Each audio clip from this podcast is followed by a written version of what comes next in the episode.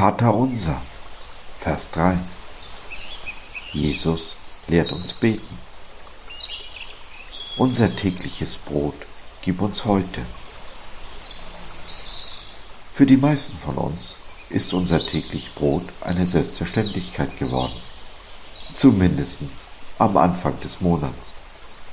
Wir sind keine Tagelöhner mehr, die sich um ihr tägliches Einkommen Sorgen machen müssten.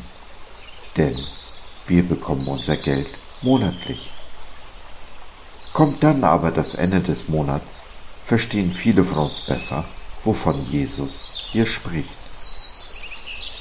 Es sind diese Monatsenden, die uns lehren, dass nichts, aber auch wirklich nichts hier auf dieser Welt selbstverständlich ist.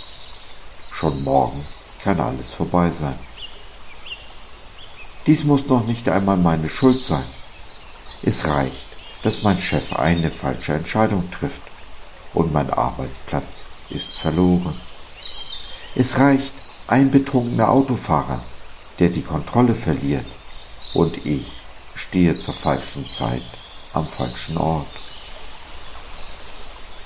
Darüber nachzudenken, dass es die Güte unseres Gottes ist, die uns täglich am Leben hält, dass, wenn er auch nur eine Sekunde aufhört an uns zu denken, wir tot umfallen. Kann es sein, dass Jesus darauf anspielt? Wir sollten also nicht nur unser täglich Brot bitten, sondern auch täglich dankbar sein für das, was wir empfangen haben.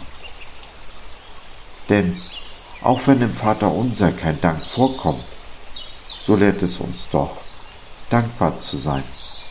Auch und gerade dann, wenn am Monatsende das Brot mal wieder knapp wird. Dankbarkeit ist mit die beste Medizin gegen Sorgen.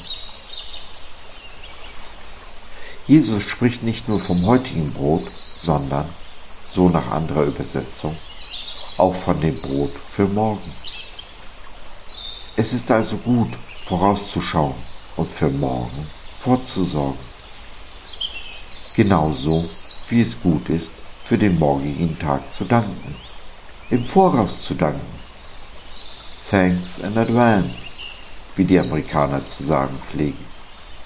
Dies nimmt uns die Sorgen für den morgigen Tag. Und so lebe ich heute und morgen in dem Vertrauen, dass da ein Vater ist, der mich sieht und versorgt.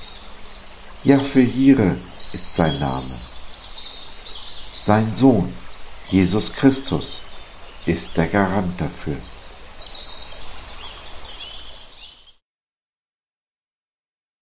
So, das war's für heute. Danke für deine Zeit.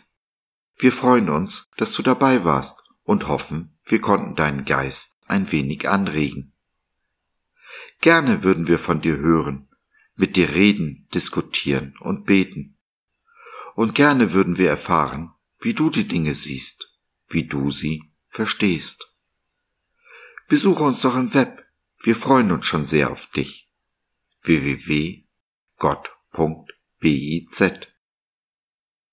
Bis dahin alles Liebe, dein Josef.